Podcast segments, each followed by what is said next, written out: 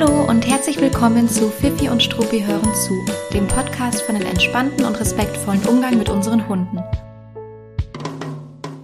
Ich bin Gloria und ich freue mich, dass du hier bist und zuhörst. Ich bin seit über sieben Jahren in der Verhaltensberatung und im Hundetraining tätig und ich bin die Gründerin von Fifi und Struppi, einer Learning-Plattform mit Webinaren rund ums Thema Hundeerziehung. Zurzeit höre ich ganz häufig die Pauschalaussage, dass man seinen Welpen oder neu eingezogenen Hund erst einmal nicht alleine lassen darf. Vor allem in Bezug auf Welpen und Junghunde hört man teilweise sogar, dass sie das gesamte erste Lebensjahr überhaupt nicht allein gelassen werden dürfen. Diesem Thema widme ich mich heute und bespreche mit dir, warum ich da eigentlich eine ganz andere Meinung vertrete. Und ich wünsche dir ganz viel Spaß beim Zuhören. Erst einmal wollte ich mich bedanken für das Feedback auf die letzte Folge. Ich weiß, dass die Folge inhaltlich etwas anders war, aber ich habe ganz, ganz viele schöne Reaktionen bekommen und es hat mich natürlich sehr gefreut. Falls du die Folge noch nicht gehört hast, ich habe erzählt, wie ich Tierschutz im Alltag definiere und bin da auf verschiedene Aspekte eingegangen, die sich alle darum drehen, wie man selbst Alltagstierschutz betreiben kann. Und da ging es äh, mal mehr, mal weniger um Hunde. Heute geht es darum, ab wann man Hunde, egal ob Welpen, Junghunde oder erwachsene Hunde, allein lassen kann. Und ich sage euch erstmal kurz, wie ich überhaupt darauf komme, darüber zu sprechen. Und dann erzähle ich dir ein bisschen, was du dazu wissen musst, meiner Meinung nach. Oder was meine Gedanken dazu sind. Warum dieses Thema? Ähm, erst vor wenigen Tagen, also es, man hört das ganz regelmäßig und häufig, aber ich wurde eben wieder daran erinnert, weil erst vor wenigen Tagen ein Welpenbesitzer meinte, äh, nee, nee, also allein lassen wir den noch gar nicht, den Hund. Ähm, das Training müssen wir dann irgendwann mal angehen, aber es hat jetzt keine Prio und das ist jetzt auch irgendwie noch überhaupt alles gar nicht nötig. Und dann irgendwie parallel war ich noch in äh, Kontakt mit äh, Hundehaltern, ähm, die einen Junghund haben oder mittlerweile Junghund, kein Welpe mehr. Und der ist während der Lockdown- und Homeoffice-Zeiten in die Familie gekommen. Und dann hieß es auch immer, ach, das ist jetzt irgendwie ehrlich gesagt gerade gar nicht nötig. Ähm, und da gucken wir mal, wann wir das mal irgendwie anfangen zu trainieren. Und der dritte, der dritte Punkt oder das dritte, ähm, der dritte Berührungspunkt ähm, mit dem Thema, das sind Tierschutzvereine. Ich glaube, das machen nicht alle Tierschutzvereine, aber einige, die ich kenne, die haben mittlerweile bei der Adoption die Vorgabe, dass sie Welpen nur noch in Familien vermitteln, die ihnen zusichern können, dass der Hund also im ersten Lebensjahr überhaupt nicht allein gelassen werden muss. Das äh, sind so ein bisschen die Berührungspunkte, wie ich überhaupt darauf komme, darüber zu, zu sprechen. Mm, ich halte das Ganze tatsächlich für ein bisschen gefährlich. Ähm, gefährlich in Anführungszeichen, also nicht gefährlich im Sinne von, es passiert etwas ganz Schreckliches, aber im Sinne von, ah, das könnte irgendwie mal in eine falsche Richtung ausschlagen, ausarten. Und teilweise halte ich es auch für sehr falsch. Ähm, aber da müssen wir grundsätzlich an der Basis anfangen zu sprechen. Weil ich halte diese Pauschalaussagen ähm, deshalb für falsch, weil ich finde, man sollte damit eigentlich, ähm, sobald und so schnell wie möglich starten mit einem Alleinbleibtraining ähm, und auch damit ähm, die Hunde alleine zu lassen. Aber, und das ist halt jetzt natürlich die ganz große Basis und das ganz große Aber, es kommt zu 100 Prozent darauf an, wie man das Alleinbleiben aufbaut und wie man einschätzen kann, wann man den Hund alleine lassen kann. Und das sind, glaube ich, so ein bisschen die zwei äh, tricky Punkte an der, an der ganzen Sache. Aber jetzt haben wir ja eine Podcast-Folge lang Zeit. Jetzt gucken wir uns das doch mal an. Äh, ich will heute trotzdem aber tatsächlich, also ich spreche ein bisschen kurz an, wie man es aufbaut, äh, das Alleinbleiben, aber es wird nicht wirklich im Detail darum gehen, sondern es soll eher darum gehen, wann man wirklich weiß, ab welchem Punkt man damit startet ähm, und wie man das kontrollieren kann ähm, oder wie man das in den Alltag einbauen kann. Wie man das Alleinbleiben jetzt wirklich Schritt für Schritt aufbaut, ähm, das werden wir hier nicht thematisieren können. Es gibt aber eine andere Podcast-Folge, da gehe ich immerhin darauf ein, wie man es nicht aufbauen soll. ähm, die verlinke ich euch im, in der Beschreibung. Also es gibt schon eine andere Podcast-Folge zum Thema Alleinbleiben und der wird so ein bisschen hinterfragt, wie die üblichen Methoden eigentlich funktionieren und ähm, warum sie nicht immer funktionieren oder oftmals nicht funktionieren. Also die könnte dann spannend sein, wenn das ganze Thema für dich noch spannend ist. Aber wir gucken mal, dass wir heute nicht allzu sehr abschweifen. Genau, also wie man es falsch macht, das hört ihr in der Podcast-Folge, die ich verlinke. Wie man es richtig macht, in einer ganz, ganz kurzen Kurzfassung wäre, ähm, man bringt dem Hund äh, bei, dass es Zeiten gibt, äh, wir nennen sie jetzt einfach mal Ruhezeiten, ähm, in welchen sie keine Aufmerksamkeit vom Menschen bekommen, sondern ruhen, schlafen oder sich auch tatsächlich mal selbst beschäftigen können. Und diese Ruhezeiten, die man da aufbaut, die sind eine ganz, ganz wichtige und gute Basis für ein ein gutes, gesundes und auch entspanntes Alleinbleiben. Und man baut diese Ruhezeiten sehr sorgsam und auch systematisch auf in Kombination mit einem Entspannungstraining. Das bedeutet, dass das Training nicht damit startet, den Hund einfach mal alleine zu lassen, damit zu konfrontieren.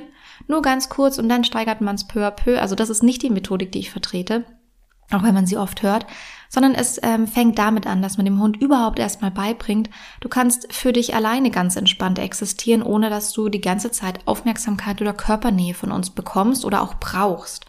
Ähm, und das ist eben die wirklich wichtige Basis. Und ähm, wenn der Hund es äh, nicht schafft oder nicht mal schafft, eine Zeit lang ohne unsere Aufmerksamkeit auszukommen, wenn wir daheim sind, wie soll es dann plötzlich schaffen, ganz alleine in der Wohnung zu sein und nur noch mit sich selbst und der, und der Lehre im Grunde konfrontiert zu werden? Und deswegen ist die wichtige Basis, den Hunden beizubringen. Es gibt Zeiten, die können sogar angekündigt sein. Da kannst du dich zurückziehen, schlafen, ruhen, ausruhen. Da weißt du, da passiert gerade nicht viel. Und da weißt du auch, ähm, du darfst entspannt bleiben, du kannst entspannt bleiben. Das hast du gelernt, weil wir es dir beigebracht haben. Und das ist eine wichtige Basis. Und das ist nicht nur eine wichtige Basis für fürs Alleinebleiben, sondern auch eine wichtige Basis für den Alltag, weil es natürlich im Alltag immer mal Zeiten gibt, vor allem jetzt in diesen ganzen Homeoffice-Zeiten, äh, wo man vielleicht mal eine Telefonkonferenz oder einen wichtigen Termin hat und eben nicht ad hoc darauf eingehen kann, wenn der Hund neben einem steht und einen irgendwie mit runden Kulleraugen anschaut. Und da ist es sehr, sehr praktisch, wenn man dem Hund ankündigen kann und der Hund es gelernt hat, dass es eben Phasen gibt, wo er in Anführungszeichen zurückgewiesen wird von uns oder wo er keine Aufmerksamkeit bekommen kann, er das aber nicht negativ und auch nicht mit Frust und auch nicht mit Unruhe verknüpft, ähm, sondern tatsächlich ähm, mit Entspannung und mit einer kleinen ruhigen Auszeit und er weiß, wohin er sich dann zurückziehen kann. Und wenn man nun gar nicht das Alleinbleiben trainiert, weil man eben die Meinung vertritt, dass es noch nicht nötig ist oder dass es der Hund erst später lernen muss, dann übt man meistens auch diesen Basic-Schritt gar nicht, also diesen ersten Basic-Schritt, wo man dem Hund beibringt, dass es angekündigte Ruhezeiten oder Ruhephasen geben kann. Und natürlich ist es schwieriger, wenn man damit erst nach einer gewissen Zeit beginnt. Natürlich kann man das dann trotzdem noch aufbauen, überhaupt keine Frage. Ähm, aber man kann das im besten Fall ganz einfach direkt von Anfang an mehr oder minder beiläufig in den Alltag integrieren. Ähm, und das ist überhaupt nicht zeitaufwendig, sondern man nutzt, was der Hund einem eh anbietet. Und das darf man so bald und so früh wie möglich machen. Und eine Nebenwirkung davon ist dann meistens, dass die Hunde, wenn sie selber zur Ruhe kommen und sich hinlegen und schlafen, noch tiefer schlafen und ein bisschen länger schlafen, als sie es vielleicht ohne unser Zutun machen würden. Und ein anderer Nebeneffekt ist auch oftmals, dass die Hunde sehr beiläufig und sehr ähm, auf eine sehr natürliche Art und Weise lernen, dass sie entspannt liegen bleiben können, wenn wir mal das Zimmer verlassen, dass sie uns nicht auf Schritt und Tritt verfolgen müssen. Was zwar überhaupt nicht schlimm ist und was auch fein ist, wenn es für alle Beteiligten in Ordnung ist, aber es ist so eine Art Nebeneffekt, der da immer oder der da oft eintritt und der eigentlich ganz angenehm ist, weil es ja auch bedeutet, dass der Hund äh, weiß, dass er entspannt liegen bleiben kann. Also Argument Nummer eins. Die Basis von Alleinbleiben sind Ruhezeiten ohne Aufmerksamkeit und diese Basis baut man auf, während man sich selbst noch in der Wohnung und teilweise sogar im selben Zimmer befindet. Und damit darf und bitte soll man eigentlich auch direkt von Anfang an starten. Ähm, wenn man das richtig gut macht und wenn es wirklich ähm, mit Entspannungssignalen, mit einem Entspannungstraining kombiniert wird, dann ist das, ich bezeichne es immer als Wellness für den Hund. Also das ist nicht so, dass es den Hund stresst, den Hund wirklich herausfordert, ähm, sondern das sollte man wirklich so sozialverträglich mit dem Hund aufbauen, dass es eigentlich eine Art Wellness-Einheit für den Hund ist. Deswegen muss man auch nicht darauf warten, bis der Hund richtig angekommen ist, bis der Hund überhaupt nicht mehr gestresst ist im Alltag, bis der Hund irgendwie sämtliche andere Verhaltensprobleme abgelegt hat, sondern damit kann man ganz viel im Training sogar unterstützen und eine unfassbar gute Basis für alles Mögliche schaffen. Und man nutzt dafür gerne auch ähm, zusätzlich noch eine Entspannungszone oder was heißt zusätzlich, aber ein Teil von dieser Basic-Übung oder von diesem Basic-Aufbau ähm, kann eine Entspannungszone sein. Also eine Zone, die man für den Hund einrichtet, ein Ort, ähm, ein, ein Ruheort. Und dann macht man es eben so richtig schön und so richtig gemütlich. Und man kann das oder darf das wirklich sehr, sehr liebevoll einrichten, dass man sich wirklich denkt, boah, das sieht so süß, äh, so, so kuschelig und schön aus. Da würde ich mich am, am liebsten gerne selbst hinlegen. Oder ähm, es ist nicht kuschelig, sondern vielleicht genauso wie der Hund gerne liegt. Also wenn du einen Hund hast, der lieber auf einem kühlen Boden liegt oder auf ähm, einem dünnen Teppich oder einer dünnen Decke und nicht auf sowas richtig polsterigen, kuscheligen, dann würde es eben so eingerichtet werden. Also es ist so, wie dein Hund sich sein Zimmer einrichten würde, wenn er könnte. Und das kann man dann noch zusätzlich mit Entspannungssignalen aufbauen bzw. kombinieren.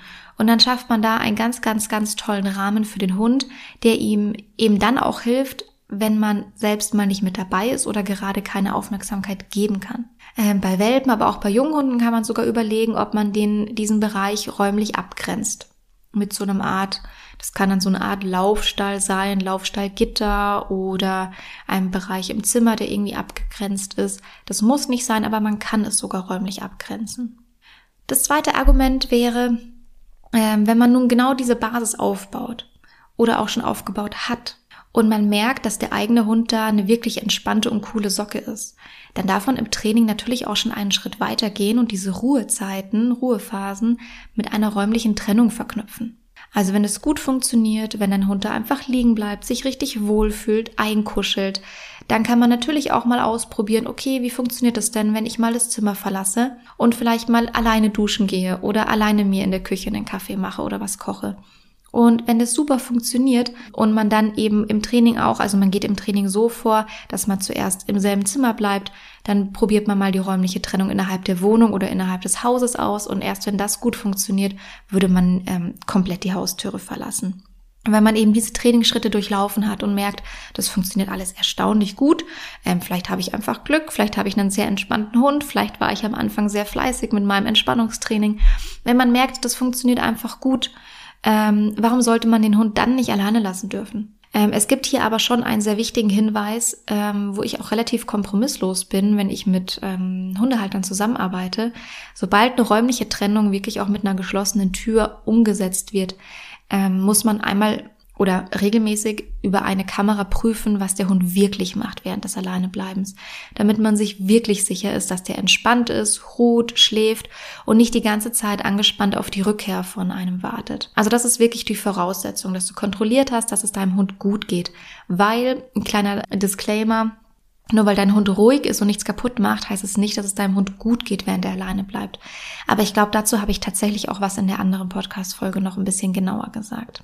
Das ist mit einem guten Aufbau und einem insgesamt souveränen, entspannten Hund oft auch schon im Welpenalter stundenweise möglich. Und wie gesagt, sofern wir mit Sicherheit wissen, dass dein Hund fein damit ist, ist es doch völlig in Ordnung. Eine Freundin von mir hier aus München hat gerade einen Welpen im Training und die, ähm, die Familie wohnt in der Nähe von der Isar. Also die Isar ist wahrscheinlich den meisten ein Begriff, ein äh, großer Fluss, der durch München läuft unter anderem. Und bei schönem Wetter tummelt sich da im Grunde die ganze Stadt, um ehrlich zu sein. Sitzt in der Sonne, macht Sport, äh, geht Gassi, macht alles Mögliche, grillt, picknickt. Also das ist, da ist richtig was los. Und es ist für die Familie, ähm, die da eben gerade betreut wird von meiner Freundin, ist das total lustig und schön dort. Die haben Kinder, die äh, mögen das total gerne. Aber für einen so jungen, ähm, quirligen Hund kann das sehr schnell sehr überfordernd sein. Und die haben das ausprobiert, die haben es mit der Kamera überprüft und der schläft seelenruhig zu Hause und der darf sich jetzt in dieser Zeit, in der die Familie mal stundenweise sich an die Isar setzt, darf der sich einfach ähm, zu Hause, äh, darf er sich's gemütlich machen, ein bisschen Schlafen auch holen vom Tag und wird dabei einfach über die Kamera überwacht, in Anführungszeichen, das klingt immer so hart, äh, mit der Kamera beobachtet und es wird sichergestellt, dass es dem richtig gut dort geht. Und das ist doch der deutlich bessere Kompromiss. Warum soll man einen jungen Hund, der vielleicht mit vielen Reizen total überfordert ist, an die Isar zerren äh, zu Hochzeiten, ähm, nur weil man selber sich dort aufhält? Ähm, wenn er wenn er es zu Hause eigentlich ähm, gemütlicher hat und es für ihn die bessere Alternative ist. Genau, also hier wäre es tatsächlich falsch verstandene Hunde- und Welpenliebe, wenn man sagt, nee, nee, den kann ich doch jetzt noch nicht alleine lassen, den zerre ich mit an die Isar und ähm, das muss er jetzt gleich lernen. Also das muss er jetzt gleich lernen, das ist für uns ganz wichtig, dort zu sein. Das ist so sehr überfordernd zu Zeiten, wo es wirklich dort einfach richtig trubelig ist und richtig hoch hergeht. Dann ist es doch wirklich die deutlich bessere Strategie, den Hund schlafen zu lassen. Also das nur mal als ein kleines Beispiel. Und ich höre immer wieder auch ähm, von Welpen oder habe sie selbst auch im Training, die, wenn man es gut aufbaut und insgesamt einfach schon entspannt sind, manchmal hat man das Glück, einen entspannten Hund zu haben, ähm, die einfach, wenn es gut aufgebaut ist, wenn die Ruhephasen gut aufgebaut sind, die ähm, relativ früh sogar schon mal stundenweise ähm, entspannt alleine bleiben können. Und dann ist es oft so, dass man sich als Hundehalter denkt, was, ich kann doch jetzt nicht meinen, keine Ahnung, fünf, sechs Monate alten Welpen, Schrägstrich Junghund eine Stunde alleine lassen. Man hört doch immer, das soll man nicht. Naja, aber wenn er sich pudelwohl fühlt und wirklich entspannt ist und gut schläft, warum nicht? Ähm, das dritte Argument, das ich äh, anführen möchte, ist ein ganz spannendes. Man möchte es kaum glauben, aber eine gewaltfreie, bedürfnisorientierte Hundeerziehung, wie ich sie hier auch im Podcast vertrete und natürlich auch in meinem Leben vertrete, hat eine sehr schräge Nebenwirkung. Naja, so schräg ist sie gar nicht und eigentlich auch nachvollziehbar, aber ich glaube, man macht sich das oftmals nicht so, man vergegenwärtigt sich das nicht, nicht so häufig. Diese Form des Hundetrainings, der Hundeerziehung, das ist ja mehr als nur ein Trainingsziel, das ist ja eine ganze Philosophie, eigentlich eine, eine Philosophie für das Zusammenleben mit dem Hund. Also es geht ja viel, viel mehr um dieses Komplettpaket Umgang mit dem Hund als um eine Trainingsmethodik. Und die kann, muss nicht, kann eine Nebenwirkung haben. Und zwar binden wir uns so nah und so eng an unsere Hunde und unsere Hunde an uns, dass es tatsächlich sein kann, dass unsere Hunde dadurch, durch diese sehr enge Verbindung, es schwieriger finden, sich von uns zu lösen und alleine zu bleiben. Und das ist nicht schlimm, das kann man reflektieren und das sollte man auch reflektieren. Und deshalb plant man direkt von Anfang an diese Ruhezeiten ein, die eben auch so eine Art Auszeit von uns Hundehalter bedeuten. Ähm, das nennt übrigens jeder anders. Also ich nenne das übrigens auch gerne mal anders. Ja, ich nenne das nicht immer Ruhezeit, es geht einfach darum, dass es eine angekündigte Zeit ist, dass es Phasen gibt, wo der Hund im besten Fall in irgendeiner Art und Weise räumlich getrennt von uns entspannen kann, unsere Aufmerksamkeit nicht braucht dafür. Und diese Nebenwirkung muss natürlich überhaupt nicht eintreten, aber sie kann theoretisch eintreten und ist eine mögliche Nebenwirkung in Anführungszeichen von dieser Form der Hundeerziehung oder von dieser sehr übergeordneten Philosophie. Man bindet sich einfach sehr, sehr eng und dadurch, dass man so nett, so fair und so bedürfnisorientiert mit dem Hund umgeht, ist es natürlich auch so, dass der Hund sich extrem gerne in unserer Nähe aufhält. Warum, warum auch nicht? Ja, er hat es ja sehr schön bei uns und wir haben es irgendwie auch sehr schön mit ihm. Ganz, ganz, ganz wichtig, vor allem im Laufe der Junghundeentwicklung ein Augenmerk auf dieses Thema haben. Also das kann auch zu anderen Zeiten im Leben des Hundes passieren, aber eben genau im Zuge der Junghundeentwicklung ist es eine Zeit, die prädestiniert ist dafür, dass der Hund eben sich da mal, wenn man es nicht aktiv übt, sich da schwerer tut, alleingelassen zu werden oder diese Aufmerksamkeit von uns mal nicht zu haben. Es kann übrigens auch sein, dass es für den Hund schon schwierig ist, wenn die Hauptbezugsperson geht, obwohl vielleicht noch eine zweite Person, die auch mit im Haushalt lebt, zu Hause bleibt. Also auch dafür ist es wichtig, dass die Hunde wirklich auch mal ohne ihre Hauptbezugsperson auskommen können und nicht so ein Abhängigkeitsverhältnis aufbauen zu uns. Also ganz, ganz, ganz, ganz wichtig. Bisschen schräge Nebenwirkung, aber eigentlich finde ich sehr logisch. Ähm, und ist auch überhaupt nicht schlimm, heißt überhaupt nicht, dass diese Form der Hundeerziehung und diese Philosophie insgesamt zum Scheitern verurteilt ist. Mein Gott, überhaupt nicht. Man kann dem sofort entgegenwirken und vorbeugen, indem man eben, also vor allem bitte gerne vorbeugen, dann muss man nicht entgegenwirken, indem man eben diese Ruhezeiten von Anfang an aufbaut und genau, das so als Hinweis. Ähm, so, und warum sagen jetzt eigentlich Tierschutzorganisationen, dass sie Welten nur an Familien vermitteln, die im ersten Jahr garantieren können, dass die Hunde nicht alleine bleiben müssen? Ähm, ich kann das verstehen. Ähm, und ich finde, es ist auch wichtig und ich finde, es ist auch richtig. Allerdings ähm, sehe ich es ein kleines bisschen unterschiedlich an einem Punkt. Es ist so, äh, wie ich gerade schon gesagt habe, wenn man das mit dem Hund gut aufbaut und der Hund überhaupt keinen Stress damit hat, alleine zu bleiben, warum sollte man ihn dann nicht alleine lassen? Also man kontrolliert es gut, man überwacht das, man reflektiert das ähm, und man ist sich da wirklich sehr, sehr sicher. Natürlich kann man den Hund dann alleine lassen, meiner Meinung nach. Aber warum committet sich nun der, der Tierschutzverein auf dieses erste Jahr? In dem ersten Jahr, vor allem im ersten Jahr, passiert einfach sehr, sehr viel im Zuge der Junghundeentwicklung. Da passiert auch nach dem ersten Jahr noch viel. Aber ich verstehe, dass die Organisationen es eingrenzen auf, auf diese frühe Phase. Ähm, wenn der Hund einzieht, dann weiß man eben, erstens schon mal gar nicht, wie viel Zeit braucht er denn, um wirklich entspannt alleine bleiben zu können, weil da ist jeder Hund unterschiedlich. Und auch wenn wir sofort damit starten und es sofort systematisch richtig gut angehen, dauert es von Hund zu Hund unterschiedlich lange. Das ist der erste Punkt. Das heißt, man kann einfach keine Zusicherung geben. Man kann nicht sagen, nach vier Wochen ist das Thema geklärt. Man kann nicht sagen, nach sechs Wochen ist das Thema geklärt oder nach acht Wochen ist das Thema geklärt. Ähm, es ist von Hund zu Hund sehr unterschiedlich. Das ist das eine. Und zum anderen kann es Phasen geben im Leben von einem Hund, wo es einfach nicht mehr so gut funktioniert, obwohl es schon mal gut geklappt hat. Und da ist eben vor allem das erste Jahr sehr volatil. Deswegen finde ich das grundsätzlich sehr gut, von Tierschutzorganisationen und von Vereinen zu sagen, bitte behaltet im Hinterkopf, dass der Hund das erste Jahr über eine Betreuung haben muss.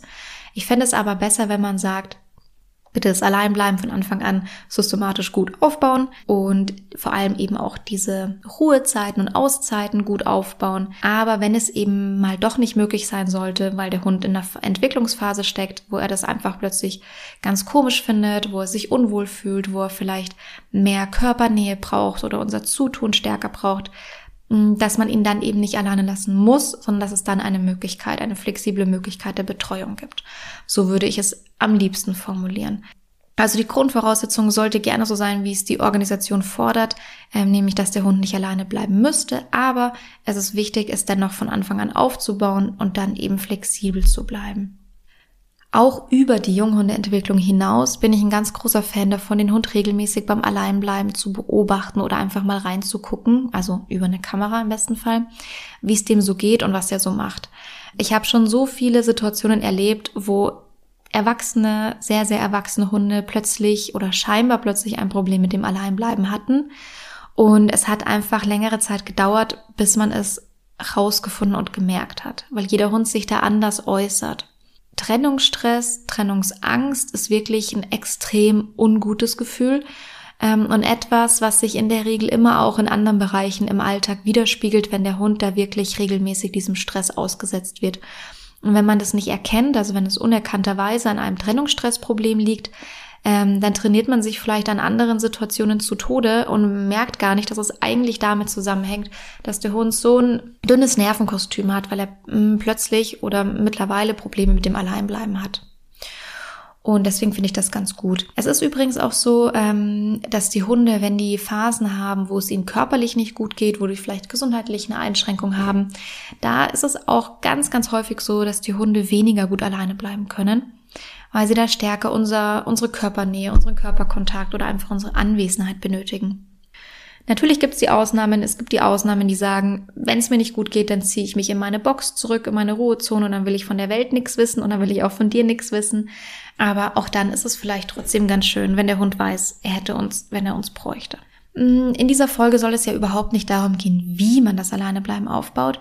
Dennoch möchte ich ganz kurz darauf hinweisen, dass es bitte nicht nur über Gewöhnung passieren soll. Es gibt diese ganz klassische Methodik, man geht mal nur eine Minute raus, dann mal fünf, dann mal zehn, dann mal wieder nur eine Minute, dass man diese Intervalle dann langsam steigert. Man geht auch erst wieder zurück wenn der Hund ruhig ist, nicht wenn er jault oder bellt.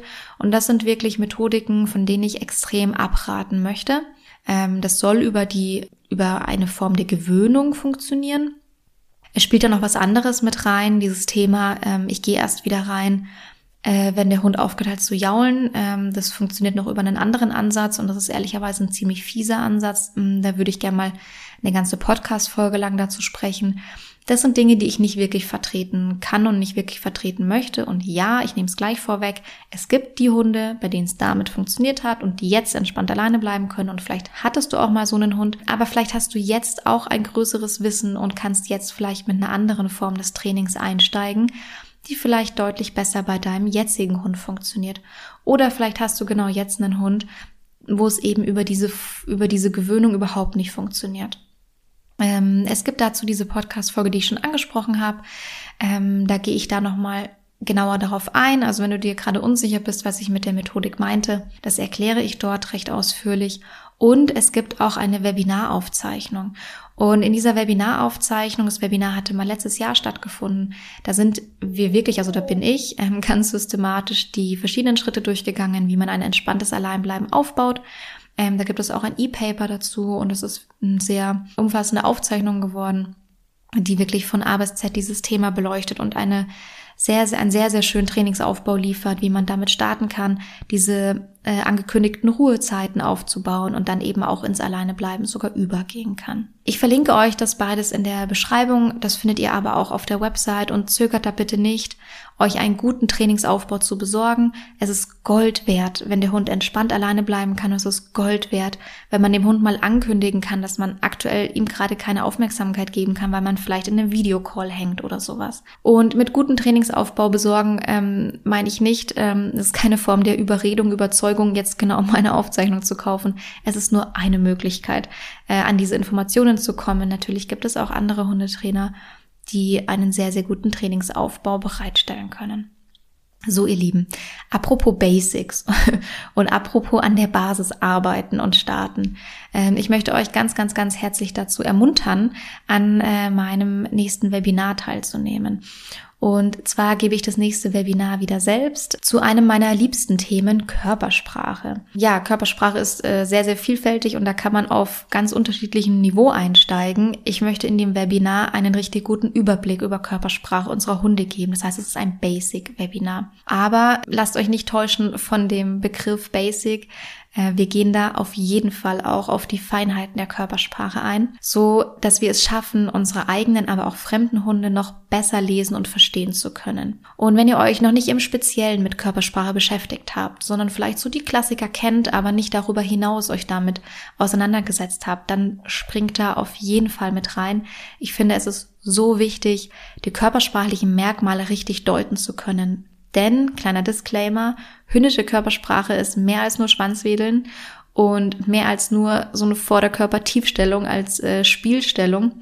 Die Ohren, die Augen, die Rute, die Maulspalte, die Haare, ja sogar die kleinsten Gesichtsmuskeln geben uns wichtige Hinweise auf das Wohlbefinden und auf die Gedanken unserer Hunde. Und das ist auf der einen Seite total komplex und auf der anderen Seite kann man da sehr schnell auch einen guten Einblick bekommen und einen Zugang dazu bekommen. Und ich freue mich, dir diesen Zugang zu geben, wenn du da Lust drauf hast.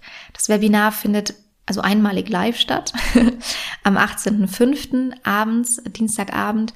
Und danach wird es aber die Aufzeichnung auf der Website geben. Das heißt, wenn du diesen Podcast jetzt zufällig nach dem 18.05. hörst, dann ärger dich nicht. Die Aufzeichnung wird auf der Website zur Verfügung stehen und es wird auch in Zukunft noch weitere Körpersprache-Formate geben. Da wird aber tatsächlich dieses Webinar die Basis dafür sein. In den nächsten Wochen gibt es außerdem noch weitere, eine weitere Ankündigung. Ähm, in den nächsten Wochen gibt es außerdem eine ganz spannende Themenreihe hier im Podcast, die ich mir überlegt habe und auf die ich mich schon sehr freue. Also falls es noch nicht eh schon der Fall ist, dann abonniere auf jeden Fall gerne meinen Podcast, falls du es noch nicht gemacht hast. Dann bekommst du nämlich immer eine Benachrichtigung über die neuen Folgen und für mich ist es auch sehr, sehr, sehr nützlich, weil ich dann eine bessere Sichtbarkeit bekomme in den ähm, Podcast-Playern, in den gängigen. genau. Äh, die Themenreihe verrate ich noch nicht, das ist jetzt natürlich fies, aber das macht gar nichts. Ich kann schon so viel vorwegnehmen. Es wird spannend sein für dich. Ich bin mir sicher.